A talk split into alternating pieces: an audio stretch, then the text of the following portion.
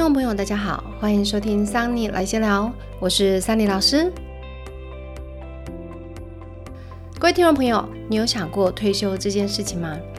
在你的想象中啊，你会工作到几岁呢？不知道啊，大家对于退休这件事情是如何想象的？例如，你想要几岁退休？你觉得要存到多少资产才能够退休呢？很多人呢说六十五岁退休，也有人觉得五十五到六十岁就可以退休了。但其实关键在于你要有多少退休金才能够安心啊？根据一零四人力银行呢，他们针对中高龄就业问题的调查显示啊，平均退休金啊要到两千万元才称得上叫做退休的安全线。但其实也有人只存了几百万就开心的退休去啦。金钱这种东西呀，照桑尼自己的说法是，你可能无法控制自己要赚多少钱，但我相信你一定可以做到控制自己要花多少钱。那不论你现在几岁呢？未来到了某个年纪要退休这件事情啊，相信是许多人的共识。而许多人的梦想呢，应该是要能够在四十岁，甚至啊在三十岁左右便能够早早的退休，享受人生。这个观念呢，早从二零一零年代开始啊，从欧美开始呢，吹起了一股年轻世代非常热衷的理财运动，简称为 FIRE，也就是 Financial Independence。Retire early，意思呢就是财务独立、提早退休的概念，指的啊是一种以经济独立还有提前退休呢为目标，透过积极的储蓄啊，还有被动的投资，提早呢将本金累积到一定程度。当然，就是希望能够在法定的退休年龄前呢，就能够获得财务自由的一种生活方式。前几年啊，日本曾经兴起过一股 FIRE 的运动，许多二十几到三十几岁的年轻人们呢，开始仿效有名的 FIRE 名人。连台湾啊，有好几个案例是在三十出头岁就开始了他们的退休生活。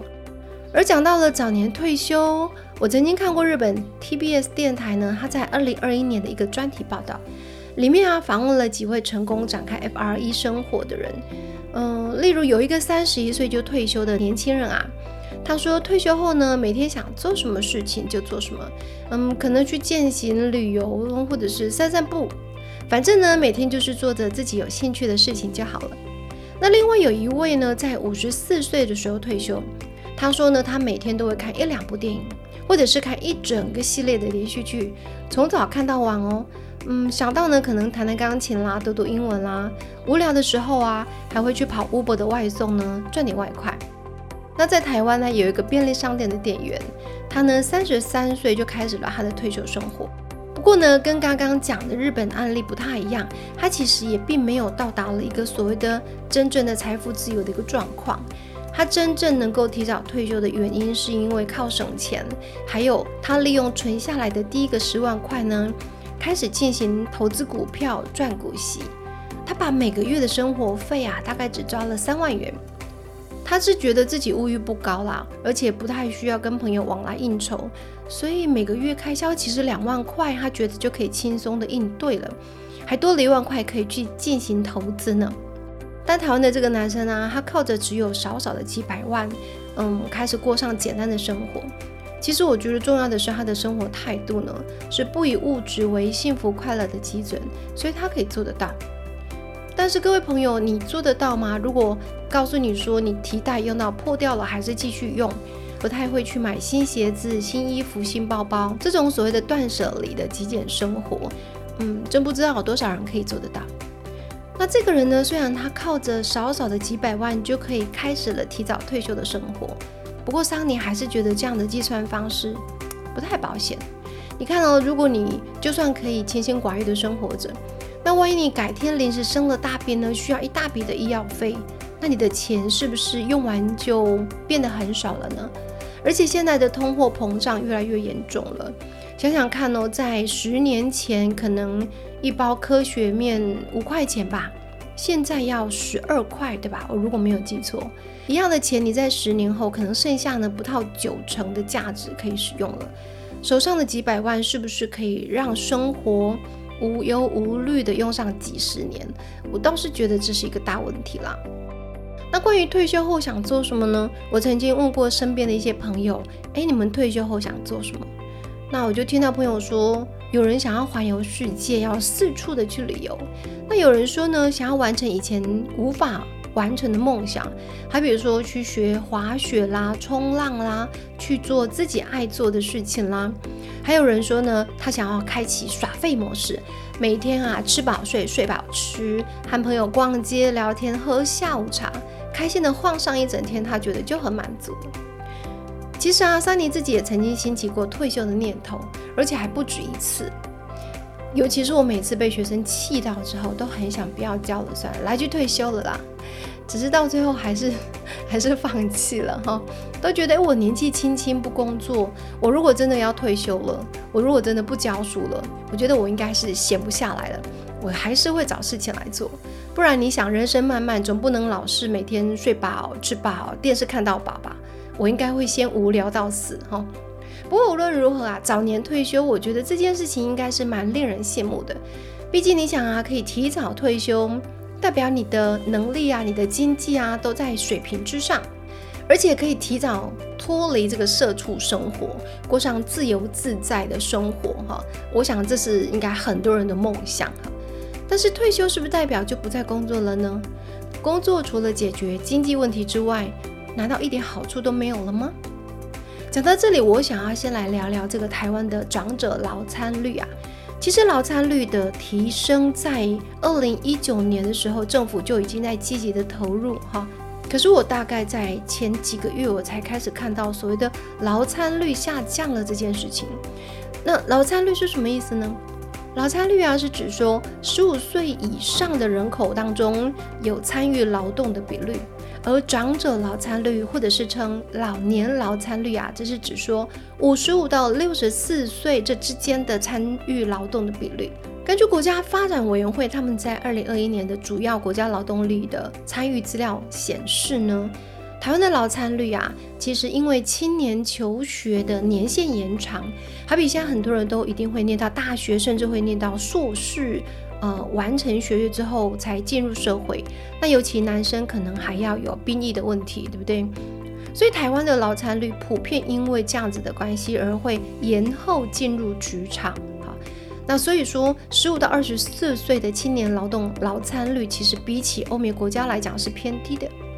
那另外呢，台湾的中高年龄者呢，则是因为过早的离开了这个劳动市场，导致啊五十岁以上的中高龄的劳动力劳参率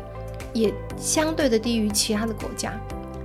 讲起这个台湾的长者劳参率和欧美或者是甚至是日韩比起来，其实是最低的哦。嗯，我看了资料说，六十五岁以上的劳参率啊，到去年底。也就是二零二二的年底呢，只有九点二 percent 哦。那在韩国跟新加坡，他们六十五岁以上的高龄者，其实每三人大概他们都有三十几 percent，也就是每三人就一人在工作。那日本呢，他们大概有二十五 percent 左右哈，二十五 percent 多，也就是他们每四个人呢就会有一个六十五岁以上的高龄者继续在工作。那么刚刚提到说，台湾的长者劳参率呢只有九点二 percent，也就是说十个人当中呢不到一个人的高龄者继续留在工作上。那高龄者是指六十五岁以上，对不对？那另外呢中高龄者，也就是五十岁以上到六十四岁左右的这一群人啊，其实他们也都提早退出职场了耶。呃，比如说五十到五十四岁的这一群劳参率呢只有百分之七十五点四。那五十五到五十九岁的劳参率是五十八点九，六十到六十四岁就只有剩下三十八点六了。比起这个新港韩日啊，是远远的不及。也就是大家呢就称这个台湾呢叫做早退岛，就早早的退出了这个职场。说到这里，你可能会说，哎，这样子很好啊，呃，表示台湾人的经济条件很好啊，所以可以比其他国家的人民呢早退休，嗯，不用那么辛苦，还要继续辛苦的工作。可是你知道吗？根据内政部的统计啊，在十年内啊，预估会有三百七十八万人陆陆续续的从职场上退休。可是同时期呢，新增的工作年龄人口只有一百八十一万，也就是说，这当中的落差将近差了两百万。你想想看哦，真正能够投入职场的主力劳动人口，在十年之后剩下不到一半了。那这个我们的社会上要有谁来支撑这个劳动力呢？大家都不工作了，难道钱会自己生出来吗？那这个经济、这个社会的进步该怎么办？那还有啊，核心的劳动力年龄其实也慢慢的向后递减了，这件事情其实也蛮令人忧心的。二零一零年的核心劳动力啊，其实是主主要是集中在二十五到三十四岁，就在十一二年前，还是这一群青壮年们，好，主要为核心劳动力。可是到了二零二零年之后，其实已经整整提高十岁喽。主要的核心劳动力是落在三十五到四十四岁，也就是说，你可以想到，就是呃，因为少子化的关系，因为大家的。进入职场的年限增加了，往后递延了，那变成主要是中壮年，好，不再是青中年这一段，是中壮年这一段人们呢，他们在支撑的这个主要的核心劳动力。那预估到了二零三零年啊，就是不到十年后啊，预估会变成呃四十五到五十四岁这一群人是主要的核心劳动力。那十五到二十四岁的劳动力会逐年的降低，这表示什么？表示台湾的劳动力啊，未来会陷入一种变少又变老的窘境。所以啊，政府为了解决这个人口结构啊，人口结构高龄，然后少子化，还有工作年龄人口逐年递减的这个趋势，其实在二零一九年啊，政府就公布了中高龄者以及高龄者的就业促进法。为的就是希望能够有这个中高龄跟高龄者呢，能够稳定的就业，或者是退休之后再就业，希望他们能够在职场上继续的工作。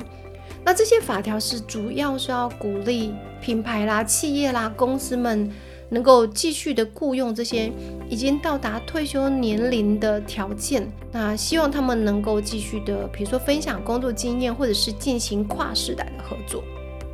那这样子呢，不但可以兼顾了这个劳工退休的权益，跟呃鼓励退休者再就业，那这样就可以舒缓一些工作年龄人口递减导致劳动力不足的一个情形。这样听起来呢，中高龄再投入工作其实并不是一件苦命的事情，而是为了这个整个的国家社会的一个进步状况。而且这个中高龄的就业，除了增进社会的这个劳动力呢，跟整个的社会经济状况之外，我觉得对于中高龄者也是极大的帮助。哎，只是啊，很多时候中高龄者呢，不是他们不愿意工作哈，往往他们呢，在一个不友善的职场里面，然后被逼可能要早早退休。我就看到有一份二零二三年台湾企业劳工福祉大健检的调查资料，里面就有说啊。五十一到六十岁的工作人呢，有超过两层呢，呃，曾经被暗示说，哎，你差不多该离职了。那有将近一半啊，就是百分之四十七的人，他在工作当中，他觉得感到被歧视了，就是他年龄的关系，大家觉得他够老了，应该好像应该退休了，不要再继续工作了。被歧视的原因啊，有超过三分之一以上，就是因为年龄。所以在台湾的职场上，年龄歧视很严重诶。那甚至有一些到四十岁以上，他想要求职，甚至想要转职，都非常的不容易。有些人是不得不提早退休，或者是被迫做跟他的专业能力差距很大的工作。这整体对台湾来说是一个相当严重的劳动力危机。那这我就想到了，我经常在上课的时候碰到一些大哥哥大姐姐们，他们大概都有四五十岁，甚至五六十岁以上的，可能会来学习一些职业上的一些技能，希望就是能够再投入职场。那我常常听他们在讲说，嗯，其实如果他要再投入职场，最担心的就是职场上面不接受他们比较高的年龄，认为他们体力不好啦，嗯，脑袋不灵活啦。嗯，可能会拖累这个工作的进度啦之类的。其实我当下在听了，我就觉得中高龄者，我们应该要给他多一点的这个机会跟鼓励。他们有更多的人生智慧，或者是呃他们的人脉。那像刚刚提到的，就是这个劳动力危机啊，还有就是劳动力可能在中高龄者的参与率不足的情况底下，像日本也有类似这个情况。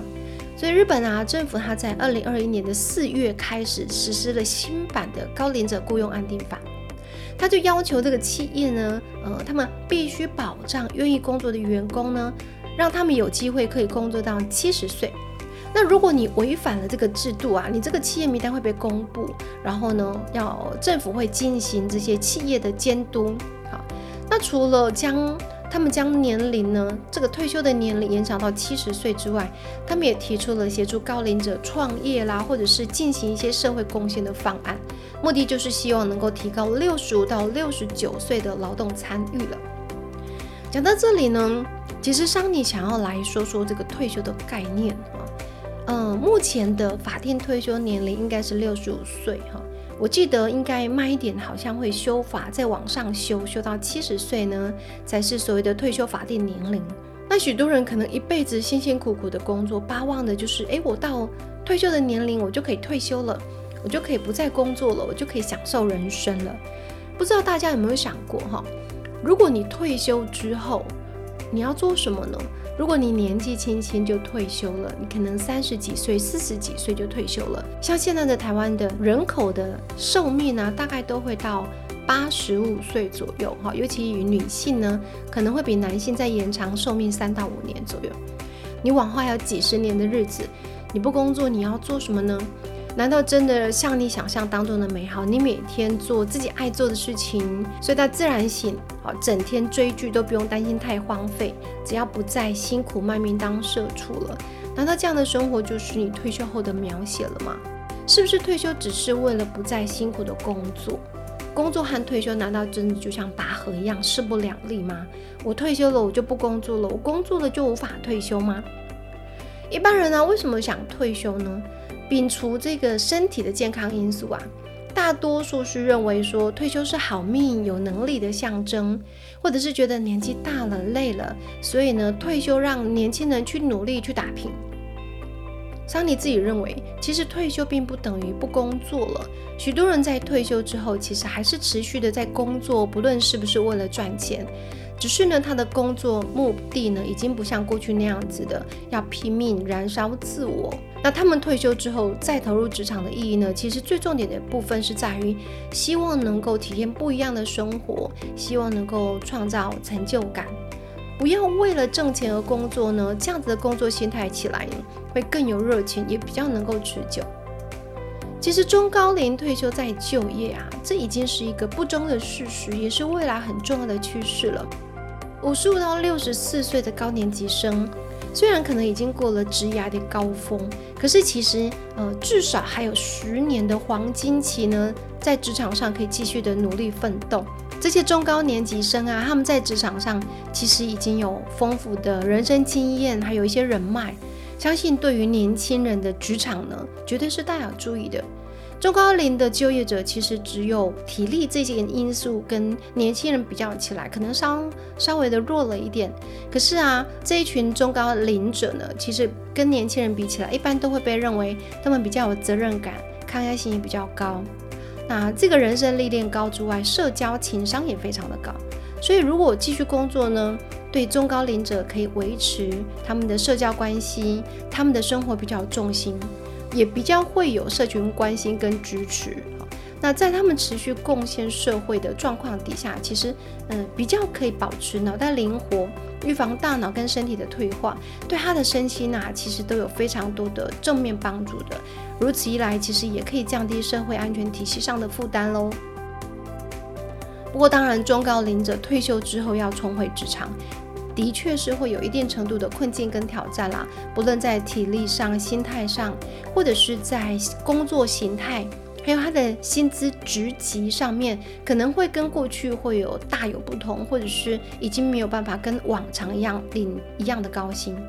那这个时候，中高龄者再回到职场上，必须要在心态上让自己归零，可能要运用自己人生独有的智慧，还有他的坚持力，呃，才不会备受挫折，才不会太容易的放弃。